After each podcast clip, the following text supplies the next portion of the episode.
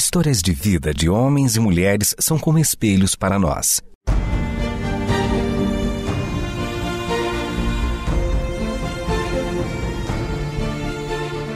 Convidamos você para entrar nas páginas do livro que conta a história do Deus que entrou em nossas histórias. Ouça sobre pessoas que viveram os mesmos conflitos que você e eu enfrentamos e que em Deus encontraram sentido da vida. A partir de agora, você está diante do Espelho na Janela. A narrativa a seguir é baseada em personagens e histórias bíblicas, mas com complementos ficcionais.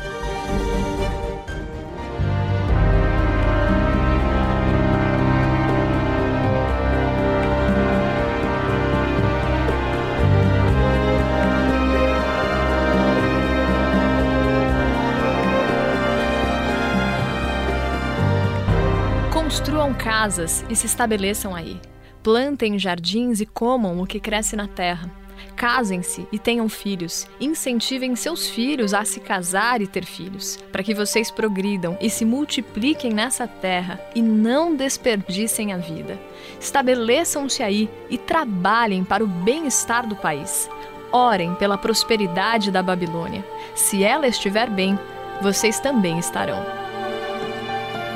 Em resumo, esse era o conteúdo da carta que Deus me deu para que fosse transmitida ao povo de Judá que estava no exílio na Babilônia. Essas seriam as palavras que Gemarias e Eliasa levariam para que as pessoas ouvissem e soubessem com o que deveriam sonhar e como deveriam viver dali em diante. Não, essas não eram as palavras que eu gostaria de dizer. Com toda a inteireza do meu coração, mesmo sabendo que o que há no peito seja um coração enganoso. Mesmo assim, com toda a sinceridade que pode haver nele, não eram essas as palavras que eu gostaria que aqueles a quem eu amo tivessem que ouvir. Esse povo é meu povo, minha gente vivendo em calamidade, convivendo com um terror como que com um vizinho que bate a porta. Não era isso que eles esperavam, e tampouco eu podia acreditar que essa era a vontade do Eterno. Meu nome é Jeremias, sou filho de Uquias. Meu pai foi sumo sacerdote antes do exílio acontecer, ainda na época do rei Josias. Esse rei tentou chamar a nossa atenção que, como povo de Deus, havíamos nos desviado daquilo que o Senhor nos incumbiu de fazer. Deveríamos ser os portadores das verdades do Eterno, o povo que revela em suas ações sobre o Deus a quem teme deveríamos nos manter fiéis a esse Deus, sermos bondosos e generosos assim como Ele é.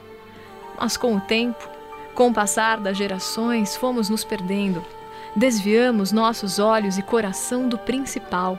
Fizemos o que Deus reprova, cultuamos outros deuses, oferecemos sacrifícios a eles. Nossa maldade se equiparou à daqueles a quem a gente mais desprezava.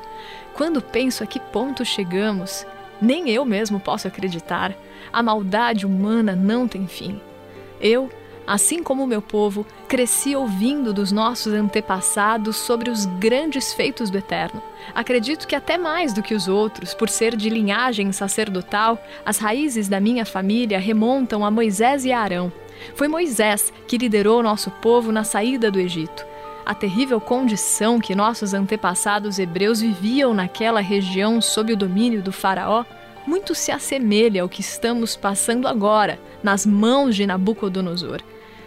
Tantos séculos se passaram e outra vez estamos com os nossos corpos escravizados, e não só eles, nossas almas também que gemem sem parar.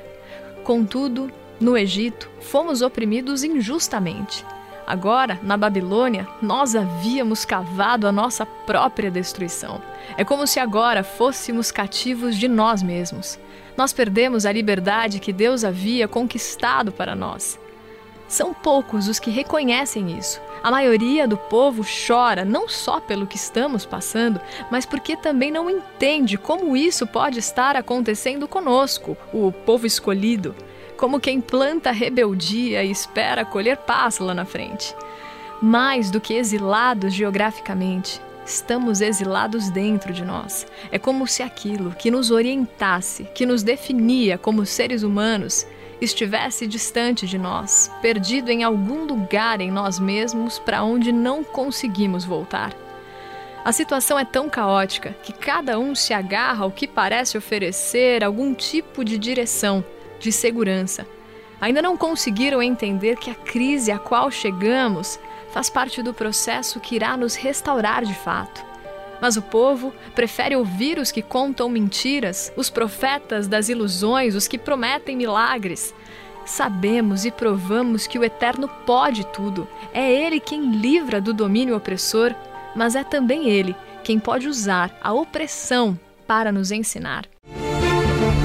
Espelho na janela. Você está dentro das páginas do livro que conta a nossa história com Deus.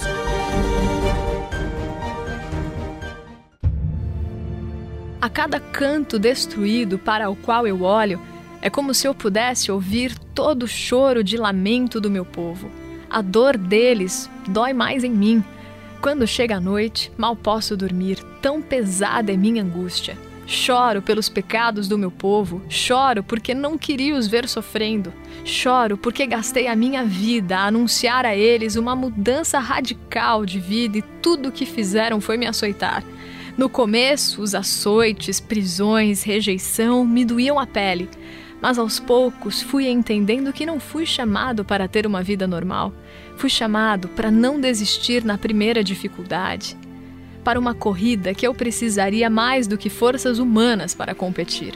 Foi quando eu entendi que não importa o quão difícil seria, o Eterno haveria de me suster e me indicar sempre o próximo passo no caminho.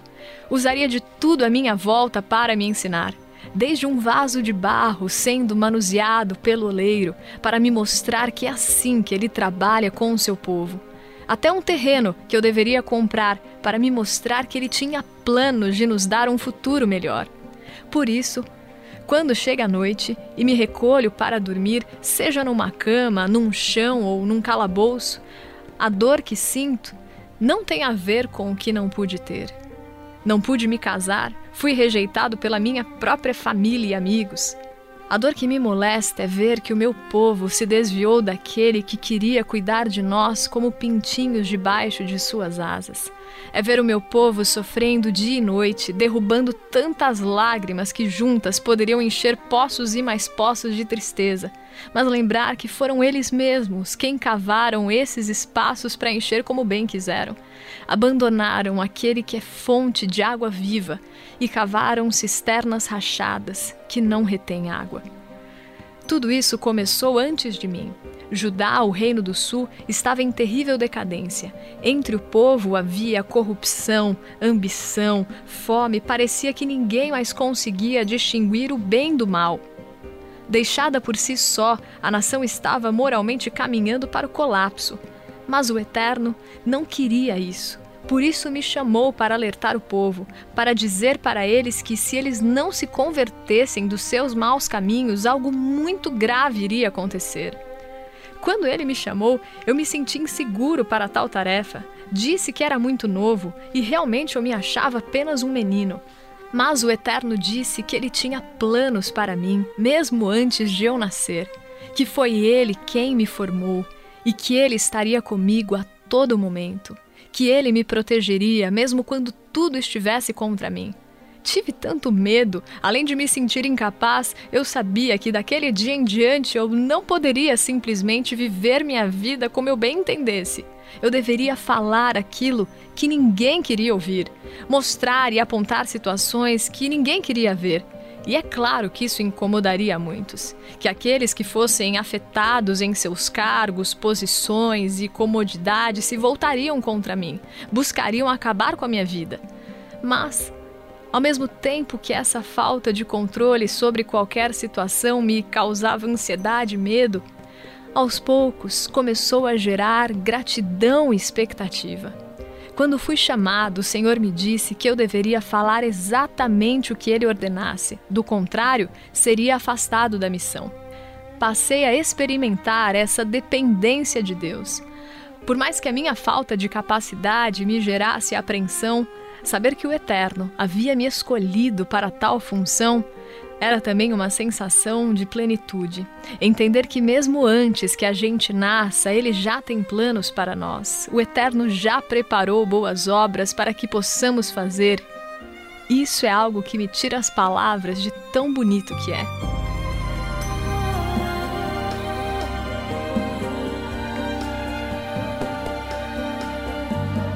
O Senhor me disse assim: Jeremias, hoje te constituo chefe sobre as nações e sobre os reinos para despedaçar, arrancar, destruir e derrubar. Enquanto eu me sentia morrendo por dentro, morrendo para mim mesmo e tendo vontade de chorar, ele completou: Mas depois irá edificar e plantar.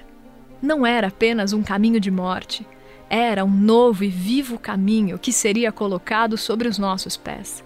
A mim só caberia caminhar vislumbrando esse tempo, não perdendo de vista essa promessa. Havia tempos em que essa esperança me enchia o peito, me fazia sorrir mesmo quando tudo estava doendo por dentro. Mas havia outros momentos em que eu achava que não iria aguentar. Queria apenas desistir de tudo e fazer a minha vontade. Mas é como se eu não pudesse, como se um fogo consumidor me queimasse por dentro e me lembrasse de algo muito mais profundo e eu sempre voltava atrás e reconhecia que, distante do Senhor e da sua direção, eu não poderia viver.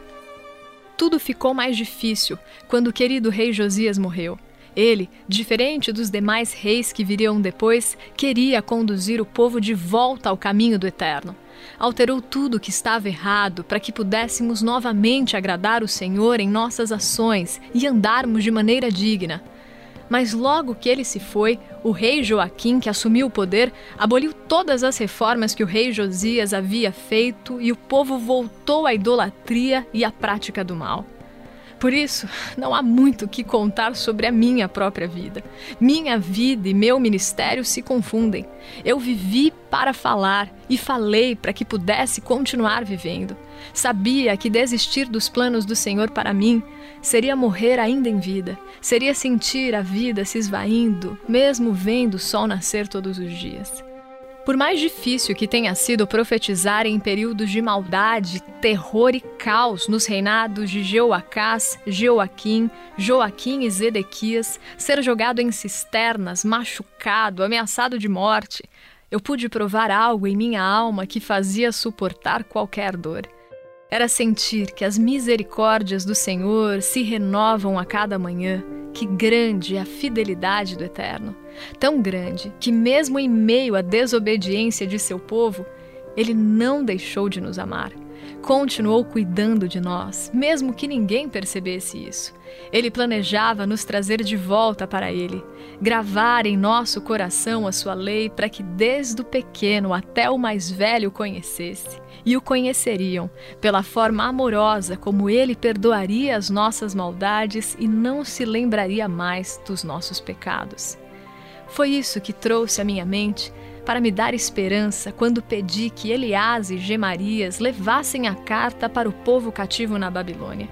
Eu sei que o meu povo estava esperando uma libertação grandiosa, assim como aconteceu quando Deus livrou nossos antepassados do Egito das mãos do Faraó. Mas dessa vez não seria assim. Por mais que essas não fossem as palavras que eu gostaria de dizer ao meu povo a quem eu tanto amo, no fundo, eu sabia que isso redundaria em bem para nós.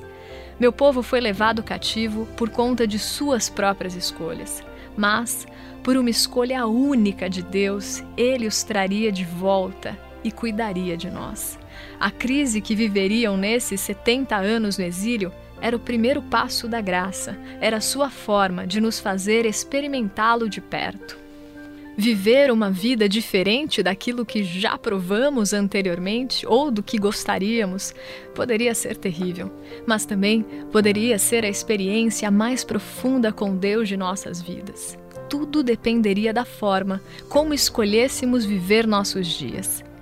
Por isso a carta, a orientação do Eterno, os conselhos de Deus para uma vida no exílio, seja ele geográfico ou dentro de nós. Porque quando estamos distantes de tudo aquilo que nos traz conforto, segurança e bem-estar, o próprio Deus tem que nos bastar. O eterno deve ser a nossa alegria. Ele deve ser a razão dos nossos dias, de acordar cedo, de trabalhar pelo bem do povo, de plantar, cuidar e não desperdiçar a vida. Experimentei em meu ser que não desperdiçar a vida é vivê-la para o Senhor. É guardar no coração a promessa que chegará o tempo em que o ramo novo do tronco de Davi vai reinar. Ele governará as nações de forma justa e em tudo agradará ao Eterno. E enquanto aguardamos esse reinado definitivo, devemos deixar que essa esperança e certeza nos oriente e reine sobre os nossos corações.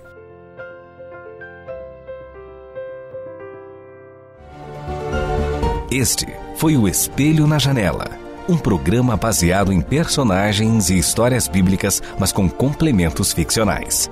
Escrito e produzido por Renata Borjato e Israel Mazacorati. Realização Transmundial.